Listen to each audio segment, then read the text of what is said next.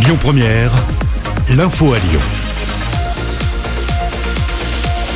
Bonsoir à tous. Dans l'actualité ce mardi, ce rebond de la vaccination en France. Près d'un million de personnes a pris rendez-vous hier soir sur Doctolib, juste après l'allocution d'Emmanuel Macron.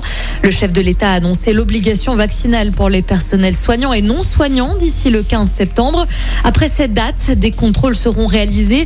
On notera aussi l'extension du pass sanitaire dès le 21 juillet au lieu de loisirs et de culture comme les théâtres, les musées ou encore les cinémas. À partir de début août, il faudra se munir du pass sanitaire pour aller au restaurant, dans les bars, faire ses courses ou bien prendre le train, l'avion et le car pour les longs trajets. À retenir la fin de la gratuité des tests PCR. Ils ne seront plus remboursés à partir de cet automne. Un gros dispositif est mis en place sur l'agglomération lyonnaise en marge des festivités du 14 juillet. Plus de 450 policiers sont mobilisés aujourd'hui et demain, appuyés par 200 pompiers chaque jour.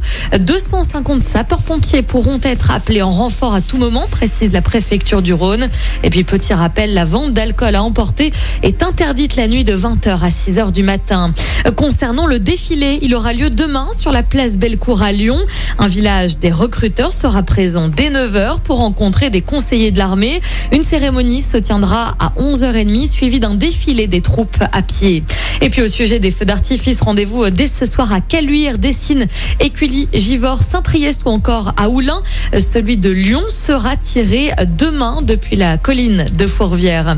Un chiffre également dans l'actualité, 72 000, c'est le nombre de festivaliers réunis pour le festival de musique Jazz à Vienne. C'était la 40e édition cette année.